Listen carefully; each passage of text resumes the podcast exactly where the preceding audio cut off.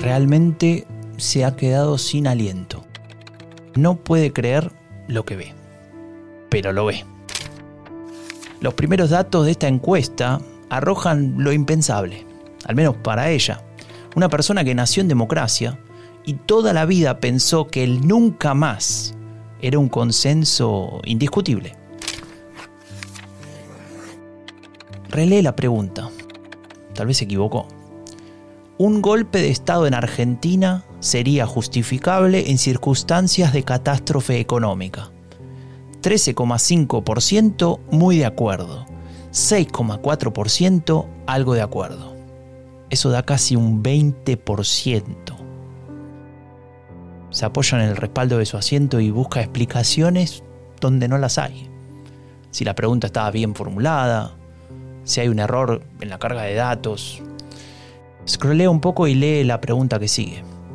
Un golpe de Estado en Argentina sería justificable en circunstancias de excesiva corrupción. El acuerdo esta vez supera el 20%. Son los resultados de un estudio sobre las opiniones de los habitantes del área metropolitana de Buenos Aires en julio de 2022 esta académica del Laboratorio de Estudios sobre Democracia y Autoritarismo de la Universidad Nacional de San Martín, se da cuenta de que tiene mucho trabajo por delante.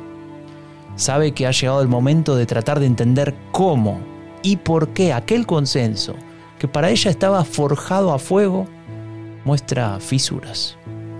¿Qué fue lo que pasó o lo que pasa para que a 40 años de su recuperación, uno de cada cinco acuerde con la interrupción de la democracia.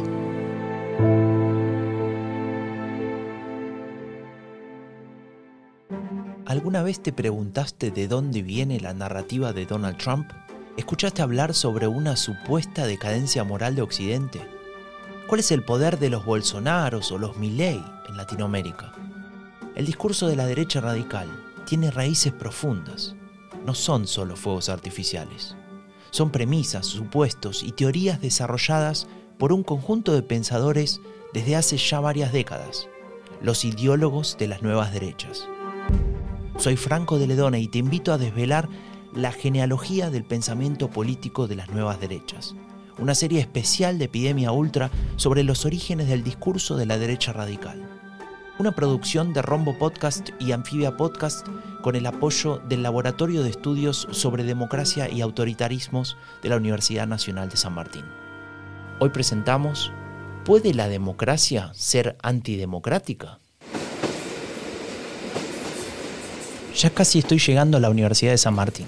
Hoy voy a visitar a Micaela Cuesta. Ella, además de socióloga y doctora en ciencias sociales, es la coordinadora del Laboratorio de Estudios sobre Democracia y Autoritarismos. Y te preguntarás, ¿qué es lo que hace ese laboratorio? Bueno, te voy a leer directamente lo que dice en su web. Abordar de una manera sistemática los dilemas actuales de la democracia frente a la emergencia de neoautoritarismos. Y ahora me preguntarías, ¿cómo lo hacen? Primero con un equipo interdisciplinario de expertas y expertos gente de la sociología, de la filosofía, de la comunicación. Bueno, la lista sigue. Y en segundo lugar, elaboran estudios, analizan resultados de encuestas, desarrollan investigaciones, aplican distintas metodologías y, lo que es aún más importante, piensan y discuten. Piensan y discuten. Todo el día. Y, luego escriben, claro. Y, ahora me bajo del tren porque ya estoy en la estación Migueletes, en San Martín.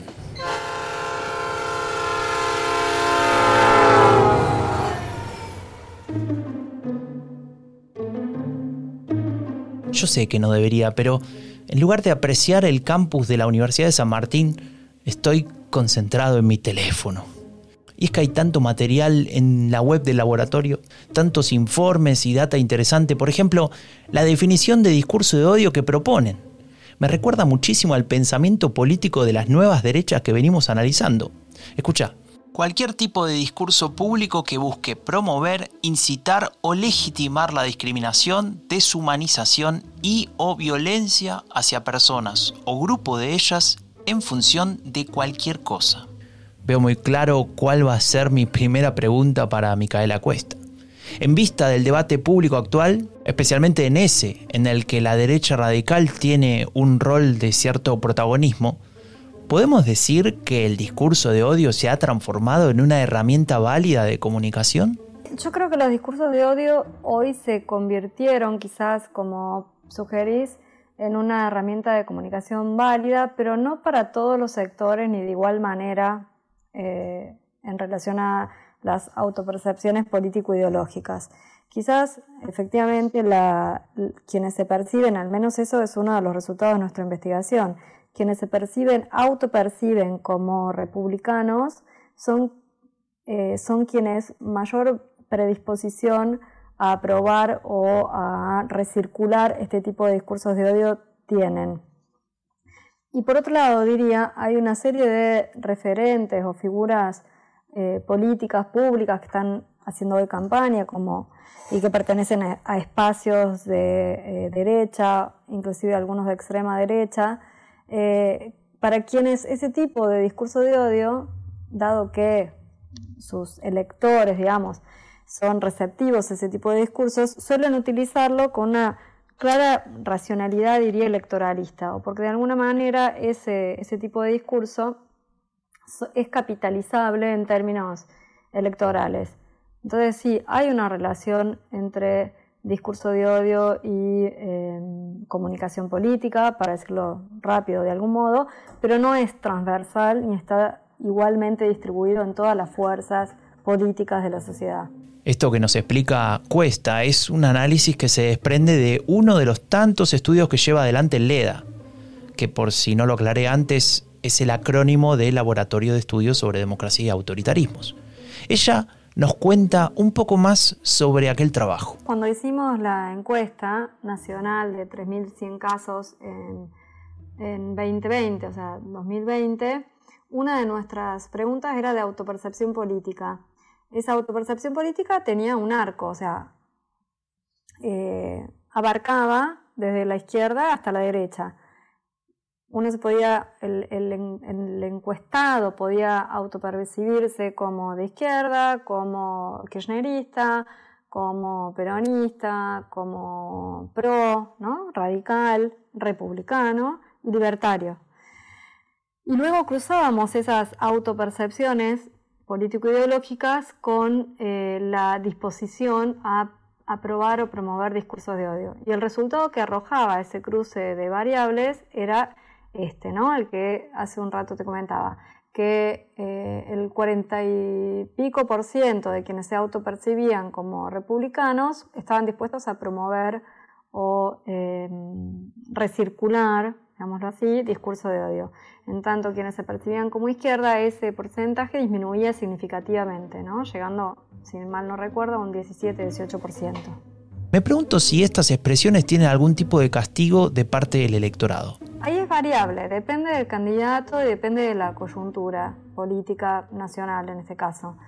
Eh, hay una, hay una certeza, que, o un, no sé si decir certeza, pero hay un saber que manejan ciertas referencias o líderes de la derecha argentina, que es que efectivamente los, el odio o el odio dirigido a ciertas identidades, es aglutinante, o sea, produce colectivo, produce identidad, produce, eh, por lo tanto, también posibilidad de movilización, entonces lo utilizan en su favor, pero hay también un límite de lo que hasta dónde se puede llegar con ese odio. Creo que uno de los candidatos de Libertad Avanza, que es Javier Milei, tocó algo de ese límite cuando eh, en una entrevista que duró unas tres horas con un periodista junto a otro referente de los movimientos sociales que es Juan Grabois, eh, hablaron de hasta, dónde uno tenía derechos en términos individuales y podía por lo tanto decidir, por ejemplo, sobre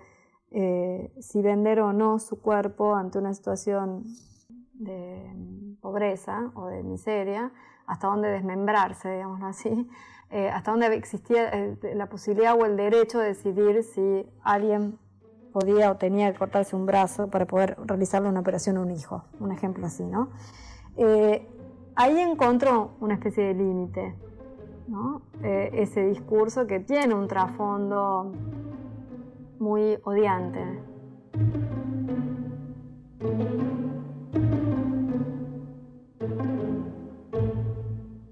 El modo en el que los discursos de odio eh, hacen sociedad. Los discursos de odio producen un tipo de vínculo con el otro que es el de la negación del otro. ¿no? Eh, más bien, uno podría decir, los discursos de odio eh, son antidemocráticos por principio en el sentido de que eh, lo que está fallando con los discursos de odio es el reconocimiento del otro como un interlocutor válido. Este audio en realidad pertenece a un reel del perfil de Instagram del laboratorio, arroba leda.unsam. Y la que habla es Lucia Wegelin, que también es coordinadora de LEDA. Sus palabras me hicieron pensar en el impacto que estos discursos tienen efectivamente en la democracia. Creo que son el primer paso a construir narrativas antidemocráticas porque eh, una de las consideraciones de LEDA y, de mi perspectiva, digamos, de lo que yo pienso también, es que este tipo de discursos, al legitimar, promover o incitar modos de la discriminación o la violencia hacia otro, lo que están afectando en esa, en esa legitimación de la violencia es la posibilidad en el límite de desaparecer, exterminar o eh, liquidar a ese otro, eh, limitando así toda posibilidad de convivencia y tolerancia requerida por las formas de la democracia. Si la forma de la democracia es, el, es un modo de tramitar el conflicto, eh, digo entre comillas pacíficamente, o sea, puede ser muy agresivo, puede ser antagonista. Ahora, cuando uno ya pretende en esa confrontación la desaparición del otro o legitima un modo de agresividad que atente contra la vida de esos otros, eso no se puede considerar desde un punto de vista democrático. Esto me recuerda a lo que leímos sobre Carl Schmitt, ¿te acordás? Aquel intelectual de la Revolución Conservadora que hablaba de la necesidad de ausencia de discursos contradictorios, es decir, en contra del, pluralismo Carl Schmitt, sí, Carl Schmitt pensaba el antagonismo como, una, como un modo de la política y una forma de expresión. ¿no? Lo, que lo que define la política es exactamente lo que vos decías, ¿no? Es la, distinción de un amigo y un enemigo. Ahora, cuando ese enemigo, a ese enemigo se lo respeta, decía Schmitt, y ese enemigo es un enemigo público, ¿no? que no debería estar investido afectivamente como lo están hoy este tipo de discursos. Y cuando es enemigos, no solo, no solo se lo confronta, sino que se pretende su eliminación, estamos hablando de una guerra, o sea, son los límites de lo político. O sea, creo que ni siquiera Schmitt, bueno, igual Schmitt es un teórico del nazismo, o sea, o puedes asociárselo con un teórico del nazismo, entonces no lo pondría como un referente de la lógica de la democracia, aunque sí de la política. Eh, pero para pensar en términos de político-democráticos, aún aquellos más radicales, creo yo, deben hacerse en el respeto de la pluralidad de identidades, valores y autopercepciones de vida posible, ¿no? Sin que ninguna de esas de esa pluralidad de valores atente contra la existencia de otro, aún sosteniendo una tensión y ciertos niveles inclusive de agresividad.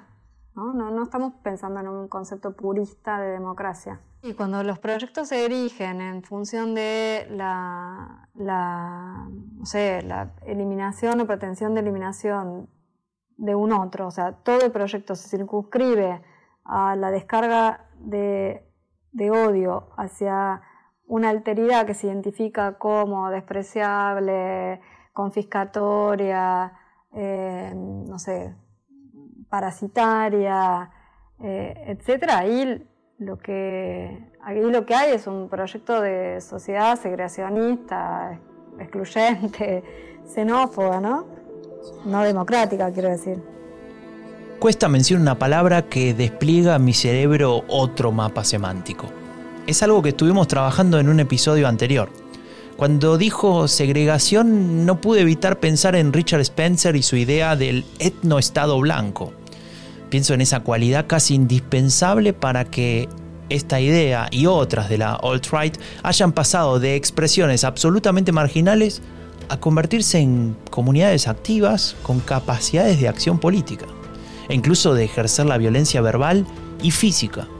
Me refiero al aspecto digital, al uso de Internet. Existieron como distintos momentos de eh, uso de Internet y ahí cuando digo uso pienso que hay, hay un supuesto que quizás cerrado a esta altura, que es que pensar que la Internet es neutral, ¿no? Entonces puede ser eh, una herramienta o un instrumento usado para el bien o para el mal, para decirlo rápido. Eh, ahí se pierde de vista que eh, Internet es, configura, forma parte de un complejo político, económico, financiero, militar, que tiene una racionalidad que escapa a las decisiones de uso de ciertos movimientos. Hay, una racionalidad propia de eh, las redes que ha sido estudiada y que se conoce, que es que contenidos intensos en las redes sociales eh, generan mayor atención por parte de los usuarios y eso se traduce en modos de la rentabilidad. Más rentables. Increíble. Perdón, no quería interrumpir a Cuesta, pero no salgo de mi asombro. Lo que sucede con los discursos de odio, digo parcialmente, es que ese tipo de discursos que son intensos en términos afectivos, producen más interacciones y por lo tanto son más monetizables en términos económicos. O sea, hay un interés de los dueños de Internet de no moderar, por lo tanto, este tipo de contenidos, habilitando su recirculación y proliferación. En primer lugar diría eso. Después diría, hay efectivamente discursos que antes eh, eran marginales, como lo de las alt-right o discursos antisemitas, que encontraban entonces un canal de expresión en eh, lo que al comienzo tenía menos, eh, menos usuarios, que es los inicios de Internet. O sea, ya en los inicios de Internet había páginas, por ejemplo, antisemitas. Era, es un lugar, y fue un lugar desde el inicio, de, en donde circulaban eh, preferencias, gustos, predisposiciones que tenían algún tipo de censura en lo que antes se conocía como el mundo real. Entonces, en el mundo digital, en la Deep Web, sucedían una serie de cosas que no podían suceder en el mundo real. Creo que esa distinción entre el mundo real y el mundo digital se diluye hasta casi volverse inexistente en nuestros días y lo que ocurre es que muchos de estos, de estos, de estos modos de la interacción que son rentables para la red y que eh, generan, digamos, que son fácilmente viralizables, que no tienen demasiadas, digamos, censura en el sentido de que no, no están penados en la mayor parte de los países, habilitan este tipo de enunciados y hacen también que sus contenidos, por lo tanto, se al generalizarse, en alguna medida se naturalicen y se vayan legitimando y corriendo el límite de lo que es decible o no decible en los marcos de una esfera pública, digital, democrática. Y eso los vuelve muy peligrosos porque generan polarizaciones, eh, falsas comunidades, digo, falsas entre comillas también porque producen efectos reales esas comunidades. Eh, está relativamente estudiado que también hay, un, hay ciertos circuitos de Internet que te conducen a formas de radicalización, o sea, uno empieza a ver un, un contenido, por ejemplo, asociado a la Segunda Guerra Mundial y luego el propio algoritmo te ofrece otro contenido con un tono todavía más sesgado hasta llegar a un, a un contenido directamente con teorías del, de, ¿no? Esta es la gran teoría del reemplazo o con eh, formas de reclutamiento inclusive, ¿no? o sea, sitios donde se realizan reclutamientos para eh, realizar ciertas acciones violentas.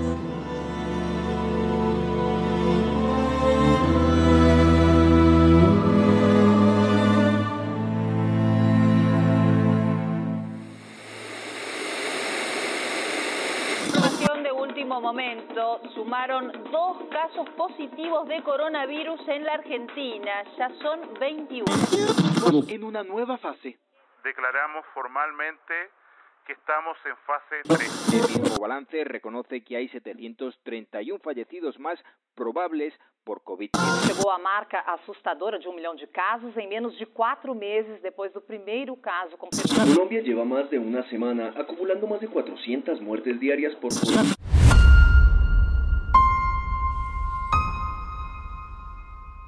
terrible y a la vez asfixiante. Cada día escuchábamos lo mismo. Los medios tradicionales nos inundaban de noticias, estadísticas y anuncios sobre la pandemia. A toda hora, en todos los canales, en cada debate, televisivo o radial. Y nos escapamos de esto. Huimos y nos refugiamos en las redes sociales.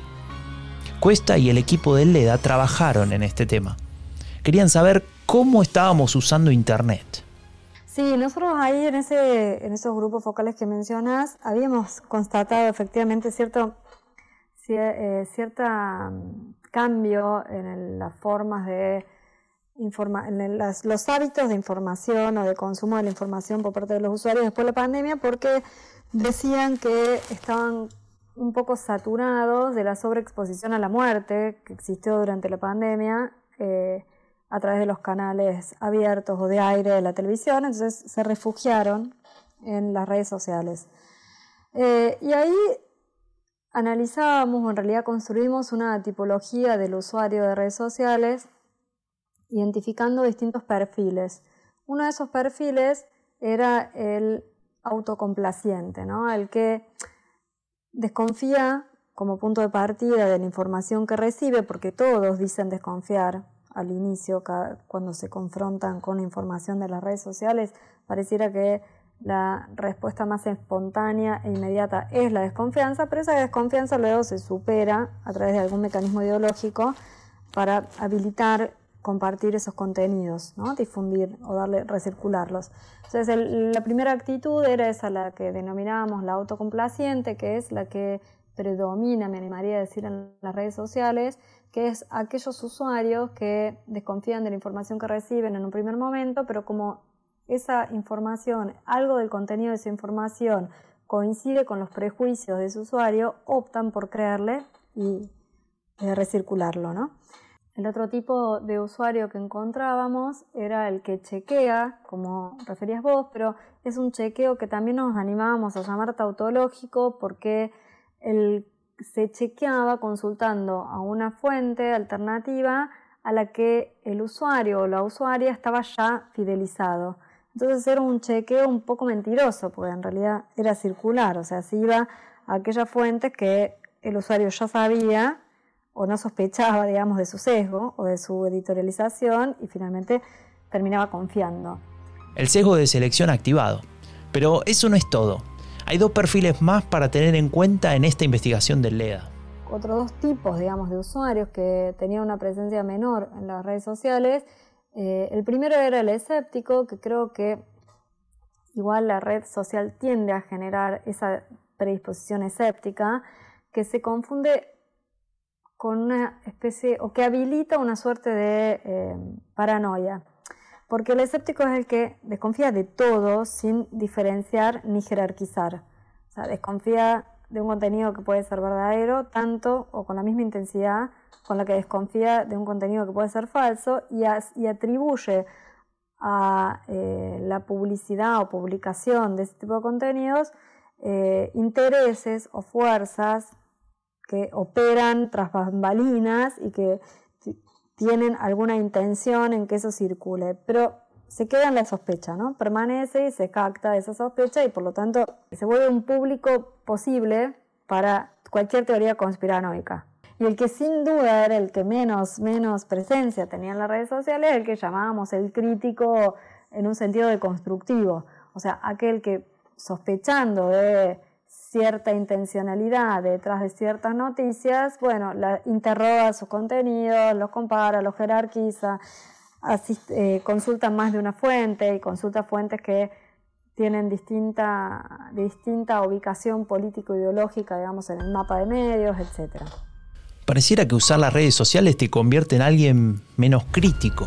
Yo creo que sí, que usar las redes sociales te, o bueno, no sé si te va convirtiendo en alguien menos crítico, pero quizás sí más escéptico eh, y más desconfiado eh, y por lo tanto más eh, con mayor predisponibilidad a creer en teorías conspiranoicas, porque el escepticismo, creo, el lado oculto del escepticismo, el creer que no se puede confiar en nadie porque todos tienen intereses que no van a confesar y que van a utilizar todo lo que tengan a mano para manipular la, opinión o, eh, no sé, la creencia de esos escépticos que por lo tanto se vuelven manipulables. O sea, es como un círculo vicioso. Terreno fértil para las teorías conspirativas, como ya hemos visto en otros episodios.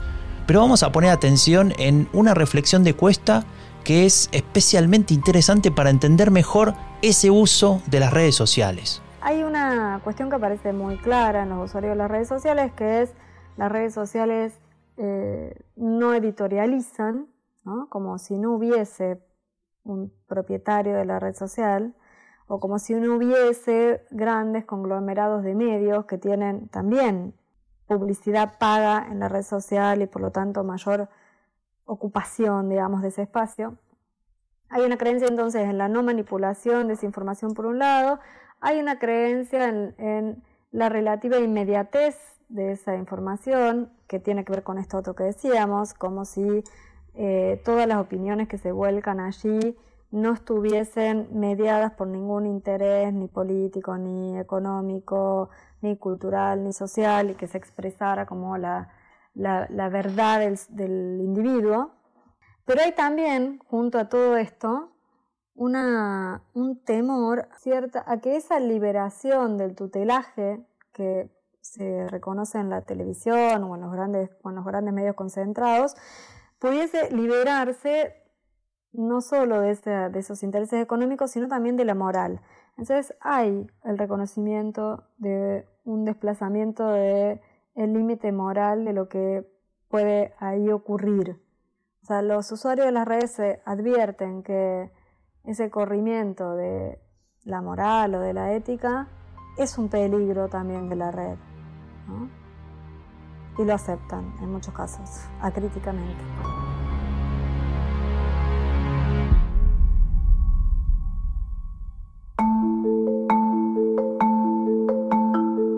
Estoy mirando otra publicación en Instagram de Leda. Me llamó la atención por la pregunta inicial. ¿Por qué se piensa lo que se piensa? Y lo que hicieron fue una investigación con grupos focales. Te cuento rápido de qué se trata. Es una metodología cualitativa en la que se convoca a un grupo de personas con ciertas características representativas de diferentes sectores de una sociedad para escuchar sus reflexiones. Alguien se ocupa de moderar la discusión entre ellas y también de lanzar lo que se conoce como estímulos, es decir, alguna frase o imagen que dispare un debate. En esta investigación utilizaron, por ejemplo, un tuit anónimo que ponía lo siguiente. Si son pobres, de baja calidad genética, de bajo coeficiente intelectual, directamente no deben y no pueden tener un solo hijo, ya que sus criaturas no tendrán ninguna oportunidad en el contexto de la industria 4.0. Por eso se lucha para que villeros no tengan hijos.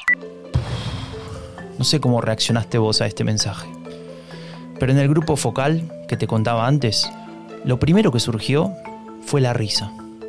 Sí, la risa. Pareciera que la risa se convierte en un factor racionalizador de los discursos violentos en las redes. ¿Vamos camino a la naturalización de estas actitudes y expresiones violentas? Y lo que me preocupa aún más, ¿tienen consecuencias? pueden ser la base para elaborar discursos o justificar acciones antidemocráticas? Creo que lo que producen en las redes es eh, un efecto subjetivante, diría, ¿no? O sea, hay un, hay un modo de habitar las redes que desborda la lógica de las redes. Entonces, hay una forma, el, el usuario, digo, tiene la fantasía, el usuario de la red social tiene la fantasía de que entra y sale cuando quiere de la red social, que decide qué contenido ver y cuándo dejar de verlo, que tiene a la mano una, una carta de posibilidades eh, de elección, pero todo esto es, opera efectivamente en el plano de la fantasía, porque uno no entra ni sale de la red cuando quiere, ni del mismo modo en que entró, o sea, no sale del mismo modo en que entró. Hay, ciertas lógicas que operan en las redes sociales que producen efectos en las subjetividades y que tienen, diría, una dimensión performática, en el sentido de que eh, modelan eh, ideologías, conductas, percepciones, sentimientos, afectos. Y en lo que en relación a los discursos de odio, lo que tendríamos que decir, creo, es que la, alta exposición a esos discursos de odio en las redes sociales eh, generan daños, lesiones, que en algunos casos terminan con silenciamientos o exclusiones de esa, de esa esfera de la conversación pública de quienes son objetos de odio, empobreciendo la lógica del debate y naturalizando un modo de la conversación que no debería por qué ser naturalizado. O sea, deberíamos preguntarnos por qué uno tiene que soportar el agravio, la descalificación, eh, la discriminación más abierta o el insulto eh, si quiere participar de una conversación abierta en una red social. Esa naturalización, digamos, de las lógicas de la red social se convive y se complementa o se retroalimenta con otras, como pueden ser la de la memificación, es decir, volver a todo, a todo agravio en este caso, a todo discurso odiante, un objeto de risa o imputarle a esos contenidos odiantes una intención jocosa, ¿no? Entonces, cualquier contenido altamente violento, eh, agraviante, descalificador, etc., eh, al imputársele una intencionalidad eh, risueña, irónica, jocosa, se, se, desactiva ese contenido violento y se trafican formas de la discriminación, que no podrían circular de otro modo. Antes de terminar esta entrevista, Micaela Cuesta, coordinadora del Laboratorio de Estudios sobre Democracia y Autoritarismos, nos regala una reflexión final que posiblemente nos ayuda a terminar de entender la complejidad de este problema. Me parece que hay que em, ser enfáticos en que la idea de discursos de odio nunca opera sola, ni es, la, ni es lo que explica digamos, el, deterioro, el deterioro de la democracia o el avance de las nuevas derechas. hay núcleos ideológicos que la habilitan, condiciones de posibilidad que vienen forjándose desde hace varias décadas, podemos ponerle distintas fechas, desde los golpes de Estado en América Latina, desde las crisis del 2008 en adelante, eh, bueno, etcétera, que son las que posibilitan que esos discursos se vuelvan pregnantes. Y entre ellas mencionaría sin duda una, una moral punitiva muy fuerte, o sea, una voluntad de castigo, una connotación moral de la dependencia, o sea, la que, tiene como supuesto la creencia o la ilusión de un individuo que puede prescindir de cualquier otra instancia para su reproducción, o sea, una fantasía liberal moderna, pero persistente. Y una idea también asociada a esta última, eh, emprendedorista de la vida, que diluye las identidades colectivas con mucha eficacia. Entonces, estos tres núcleos, creo yo, por lo menos estos tres y probablemente muchos otros, eh, pero estos tres generan esa, la condición de posibilidad para que estos discursos de odio que son identitarios porque producen eh, estigmatizaciones a partir de, sujetos particulares que pertenecen a colectivos y le atribuyen una esencia, una naturaleza y una, eh, y una culpa de, los males que estén en juego, digamos.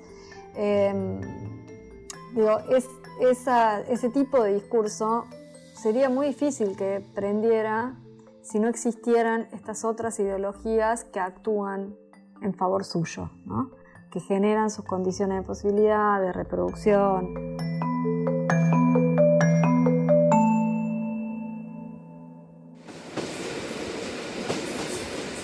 Por suerte viajo sentado a la vuelta, pero tengo esa sensación incómoda, esa que te dice que algo no está bien, que hay un peligro y que los consensos sobre la importancia del diálogo, del respeto, y también de la democracia ya no son una obviedad. Al contrario, me queda esa impresión de que hay que volver a defenderlos y volver a construir narrativas para eso. Pero pienso en narrativas que funcionen con el lenguaje, los contenidos y las lógicas actuales, entendiendo las falencias del sistema actual para subsanarlas, claro, pero combatiendo a sus detractores. En realidad creo que esa sensación que me parecía incómoda es algo positivo. Es una forma de, de no quedarnos inmóviles, una manera de activarnos para defender esos valores democráticos por los que tanto se ha luchado.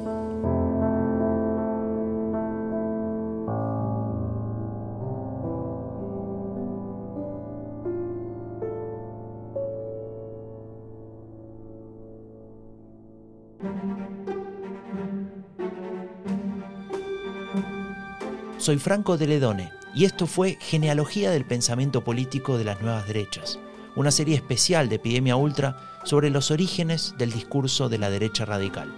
Una producción de Rombo Podcast y Anfibia Podcast con el apoyo del Laboratorio de Estudios sobre Democracia y Autoritarismos de la Universidad Nacional de San Martín.